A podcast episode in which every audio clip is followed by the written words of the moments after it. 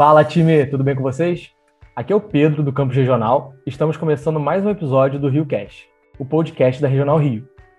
Nosso convidado de hoje é o Daniel Carvalho, designer da Radix, e veio aqui conversar com a gente sobre a importância de sabermos definir problemas e de problematizar soluções em busca de resultados de excelência. E ainda como precisamos ser mais designer, no sentido de entender e resolver problemas. Daniel, super bem-vindo, cara, ao Rio Cast. É um prazer gigante te receber aqui hoje. Valeu. É, conta pra gente, cara, um pouquinho sobre você, com que você trabalha de fato. E acho que pode contar um pouquinho também o que é a Radix, né, para quem não conhece. Bom, a Radix é uma empresa de engenharia e software e a gente desenvolve soluções customizadas para os clientes, né, tanto de tecnologia quanto a parte digital de BI ou, né, enfim, qualquer tipo de produto que o cliente necessite, até a parte de engenharia também, soluções de de petróleo, né? A Radix se consolidou muito na época com petróleo e gás, hoje em dia está muito mais voltada para a parte digital, abrindo aí para empresas mais de tecnologia também, mas está ainda nesse ramo aí, está no mercado. É, e eu sou designer lá, eu sou formado em design de produto pela UF é, e trabalho como UX e UI designer lá na Radix. Legal. E para quem não conhece muito bem, explica para a gente o que é o X e o Y. É, beleza. O UX, o, o X, né, que a gente fala UX, é um nome bonito só para dizer a experiência do usuário, User Experience. E o UI é a interface, o User Interface. E basicamente o meu papel é pensar na melhor experiência do usuário com seja qual for o produto dele e a melhor maneira de, de apresentar isso para ele para que ele possa consumir. Legal, cara. E aí o, eu acho que é legal fazer esse paralelo, né? Porque a gente está falando de experiência do usuário e a gente precisa falar disso quando a gente fala de solução de problema e problematização de soluções, né? É, eu acho que quando a gente começa um projeto novo, qualquer frente nova, a gente precisa ter uma visão sempre de cliente, né? E, é. e aí, pensando nisso, cara, eu queria entender assim, como é que é o, o processo, acho que é até um processo meio criativo, né, que a gente precisa ter para, tipo, a gente está começando um projeto novo como é que a gente olha, como é que a gente enxerga os problemas, como é que a gente acha os, verdadeiros problemas. Uhum. É, o, o, designer, assim, quando a gente está começando a estudar, a gente aprende que a gente é resolvedor de problema, mas não que a gente tenha, detenha o conhecimento para resolver todos os problemas, mas a gente aprende a dissecar a situação e, e realmente apontar todos os pontos antes de começar a trabalhar. Então, a gente chama essa fase de problematização né, do, do contexto, é, definição, que basicamente a gente é igual você falou, começa um projeto, na verdade, vamos dar um passo. É sempre assim: o designer ele vai ser o cara que vai tentar dar o passo atrás, né? Vamos dar um passo atrás. Primeiro, para quem é? Como é? Qual é o contexto? Ah, beleza, a gente tem esses requisitos, então vamos continuar. O que está acontecendo? O que, que, precisa melhorar? O que, que tá E aí a gente vai definindo e avançando num processo que, tanto para um lado quanto para o outro, né? A gente pode definir coisas e construir, quanto testar essas coisas e voltar atrás e, e reconstruir e refazer, e esse processo fica é, completamente modularizado ali com o que for necessário, né? É, e aqui a gente fala muito no, no, podcast sobre ser um pouco ágil, ter mentalidade ágil, e eu acho que o papel do designer é fundamental disso, né? Porque às vezes a gente propõe alguma solução baseada num problema que a gente achou que tinha, e mais para frente a gente descobre que o problema é outro, né? Ou que a gente precisa de uma solução diferente. Eu acho Isso. que o, o, design ele tem um papel fundamental aí de, de ser esse cara que, de, que volta para a realidade, né?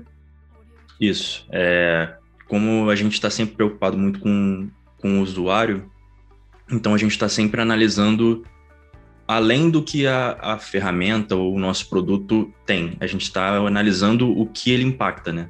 Que basicamente é o que vai determinar se você vai ter aderência ou não. Então, é, é, para esse passo inicial né, de definir.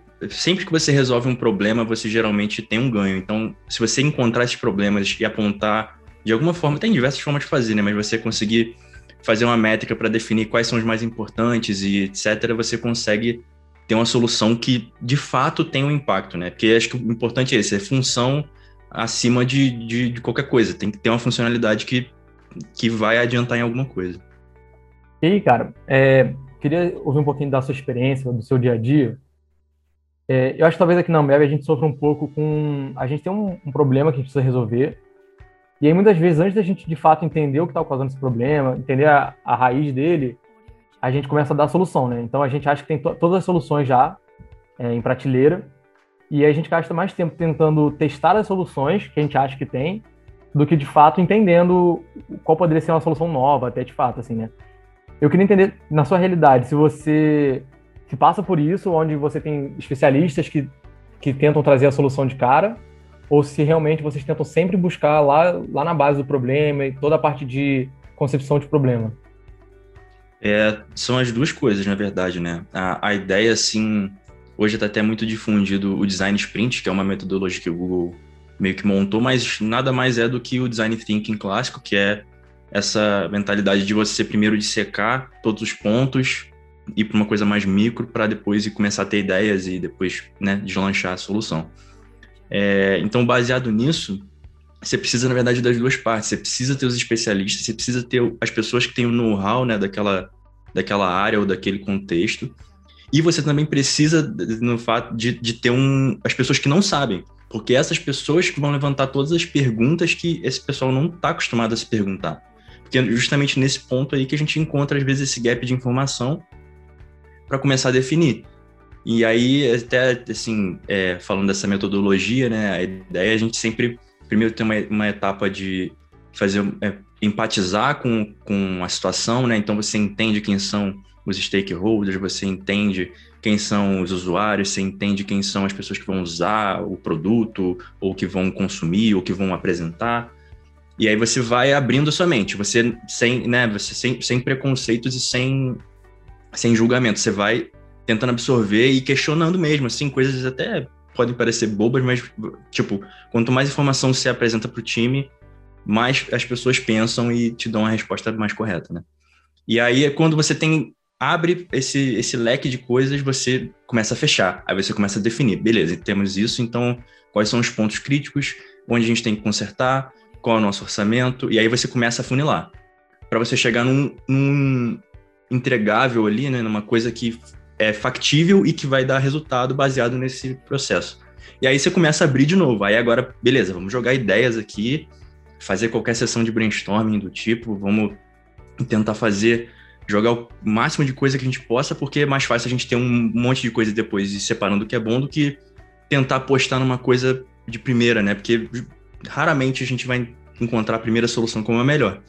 Você precisa, né, prototipar e testar essas coisas e ficar nesse processo quase que em loop até a sua ferramenta ou seu produto tá 100%, né, da forma que ele tem que atender.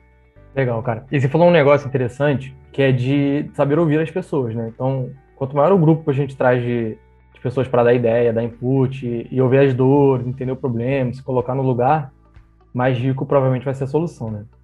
É, mas eu tenho, uma, eu tenho uma dúvida, cara, porque assim, por muito tempo na América a gente não fez isso a gente zero, praticamente zero ouviu os, os, nossos clientes, né, que são nossos próprios funcionários e tudo mais. Então a gente tinha muita dificuldade de entender o que o cliente precisava. Uhum. E, e, a gente ficava tentando criar as soluções. Então a gente achava, ah, isso, acho que isso vai ser bom para eles, vamos fazer. Ah, acho que vai ser bom, acho que resolve o problema. Então a gente ficava muito no achismo. Agora a gente está no movimento de realmente ouvir. Então, pô, todo projeto que eu participo, todo projeto que eu vejo andando hoje, parte do pressuposto de que as pessoas certas foram ouvidas, né? Então, todo, todo mundo está envolvido foi ouvido, todas as dores foram entendidas, a gente fez aquela jornada, levantou as hipóteses, teve as nossas dúvidas, e isso realmente deixa muito rico. Agora, acho que um ponto que talvez a gente não faça tanto ainda, e eu queria entender se, se é necessário, é, beleza, no início do projeto a gente ouviu todo mundo. Você acha que ao longo do desenvolvimento a gente continua precisa, precisa continuar ouvindo essas pessoas, precisa continuar, olha, a gente implementou tal coisa, continua bom? ah, suas dores mudaram, não sei o quê. Então, você acha que é, um, é uma coisa de um ponto só, de ouvir dores, ou é uma coisa contínua no projeto? Entendi. É, é até uma boa pergunta, porque, na verdade, não tem resposta certa, assim. A, o que vai determinar se você vai manter esse, esse contato, né, e essa troca é, indefinida, por tempo indefinido, vai ser justamente o que são os requisitos desse seu projeto, né? Por exemplo, se, se é um dos requisitos, vamos dizer assim, vou botar aqui em termos simples, ah, a, a bebida tem que deixar a pessoa feliz. O usuário tem que ficar feliz. Então, assim, como você vai excluir o seu usuário de todas as etapas do projeto? É, é o, é o ponto-chave. Agora, não, o objetivo do projeto é diminuir custo. Ah, beleza, a gente pode ouvir os usuários, a gente pode ouvir os consumidores, mas fica mais a cargo dos especialistas e do pessoal interno de determinar realmente como diminuir esse custo, mas ainda você precisa da opinião do, do consumidor para saber se você não defasou o seu produto, né? Se ele ainda está atendendo com esse custo menor. Então, assim, o que você define como requisito, né, como meta lá no início, é que vai determinar se você mantém esse contato mais apurado ou não. Entendi. É, realmente faz sentido, né? Porque vai depender do, do escopo, né? Exato. É... E aí, um outro ponto interessante que eu acho, que é o seguinte. Você falou um pouquinho né, da questão de divergir e convergir, né? É o modelo do duplo diamante e tal. Uhum. É... Eu acho que a gente não faz tanto aqui ainda, mas a gente tem alguns, algumas equipes que levantam esse conceito, acho interessante. Mas eu, eu vejo assim, você acha que no contexto geral, tá? Faz mais sentido a gente como companhia, e aí você imagina que a gente é totalmente processual, uhum. é, totalmente padronizado e tal. Você acha que faz mais sentido a gente explorar as soluções que a gente já teve no passado? Ou você acha que faz mais sentido a gente problematizar a fundo? Então, tipo assim, pegar o um, um micro do micro do micro e resolver aos pouquinhos, assim, nesse sentido?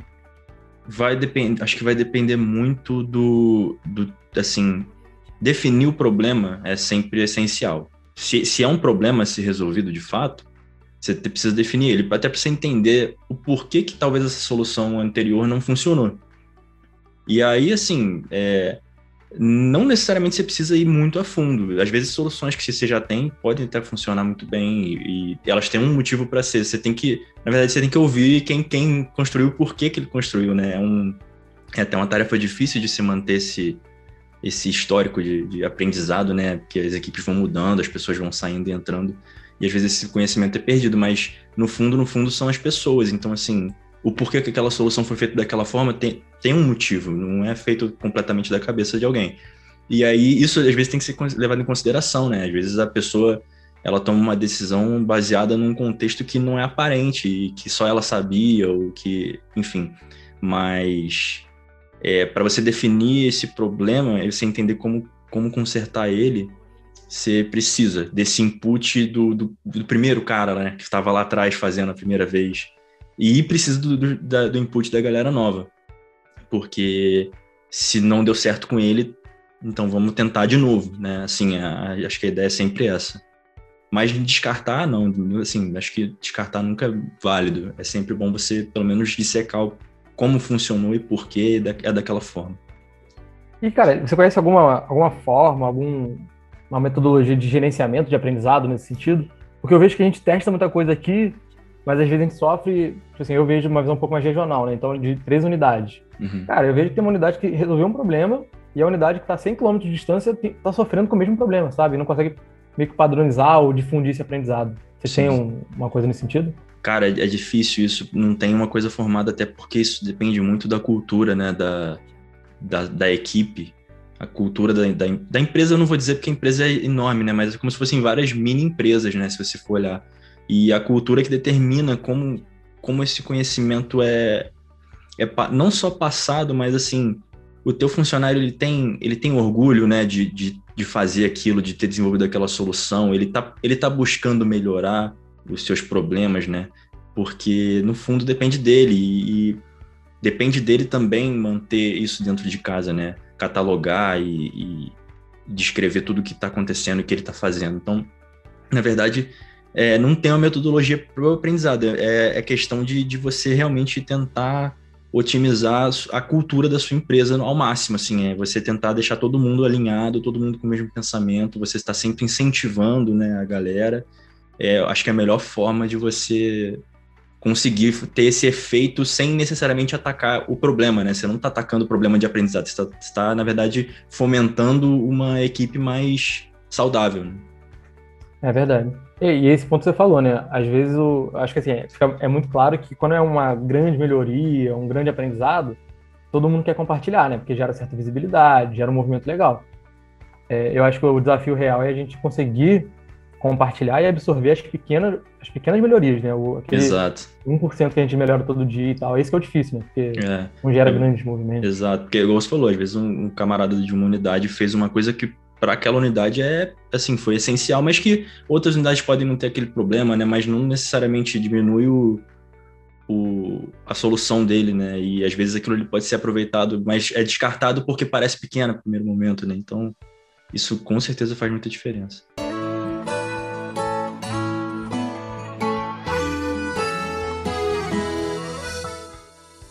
Para a gente fechar aqui também, eu queria meio que te perguntar assim, o que, que você enxerga hoje para a galera que está ouvindo aqui a gente, que quer aprofundar um pouco mais ou quer testar novas formas de, de como achar os, os, os problemas certos, o que, que a gente pode usar como ferramenta para ajudar a gente? Eu, eu, conheço um pouco do Design Think, né? principalmente o duplo diamante, mas o que que, que, que você recomenda para a gente aí? Para isso, cara, você pode usar assim a, a, a, metodologia de design thinking você vai achá-la com diversos nomes, mas ela, todas elas têm o mesmo princípio, né? Que é entender, dissecar o problema, ter ideias, ter, prototipar e testar. É, isso não foge. Então, assim, você pode tentar focar onde você tem esse gap em cada ponto. Por exemplo, nosso problema está sendo em entender o usuário, entender o problema, entender o. seja lá o que for. Se sim, beleza, a gente tem, precisa melhorar nossas técnicas de entrevista, então, por exemplo, nossos formulários, a gente precisa ter é, outros tipos de teste, né, assim, para saber, é, talvez, pesquisas em outras plataformas. Se o seu problema está sendo na parte de ter ideias, né, você pode é, fazer dinâmicas, assim, com, com desenho, com, com cartas, você pode fazer. É, de, vai depender muito assim do, do, do seu contexto, né? É, ferramentas a gente tem várias, assim, acho que nem vale ficar falando muitos nomes, mas o, o, o, ponto-chave assim, de melhoria é você achar onde que você precisa aplicar essas ferramentas. Porque, assim, sinceramente, é, você não precisa de todas, em todos os passos, porque muito do conhecimento está tá interno, as pessoas já têm, você não precisa reafirmar aquilo, você só precisa entender onde você não tem. Você precisa sempre atacar o, o ponto de conhecimento que você não tem. E aí, se você seguir pelo menos esse, esse framework de entender, dissecar, é, ter ideias, prototipar e testar, assim, raramente você vai estar tá saindo do que é a, a ideia né, do design thinking como um todo. Muito legal. E aí, quem está tá vendo a gente hoje, quiser aprender um pouquinho mais sobre isso, quiser buscar algumas ferramentas diferentes, eu vou deixar aqui embaixo na descrição é, um link de um treinamento que a gente fez sobre design thinking com o time da Ambev. Tem bastante coisa legal lá. É, igual o Daniel falou, né? Eu acho que tem muita ferramenta disponível, então é entender por que, que você precisa dessa ferramenta também e buscar um pouquinho lá. E, e é basicamente isso. Daniel, queria te agradecer demais de novo, cara, por, por ajudar a gente nessa. É um, acho que é um caminho novo que a gente está aprendendo a percorrer ainda. E aí, quanto mais a gente ouve de pessoas de fora que já trabalham com isso, mais enriquece. E, poxa, eu tenho certeza que vamos ter de novo sua presença aqui em breve. Eu acho que vale muito a gente falar sobre mais desse tipo de, de assunto e talvez aprofundar um pouquinho mais em cada um. Mas obrigado demais, tá, pela participação. Nada, cara. Estamos à disposição. Show, gente. Muito obrigado por ver a gente hoje. Até o próximo episódio. Tchau, tchau. Valeu, galera.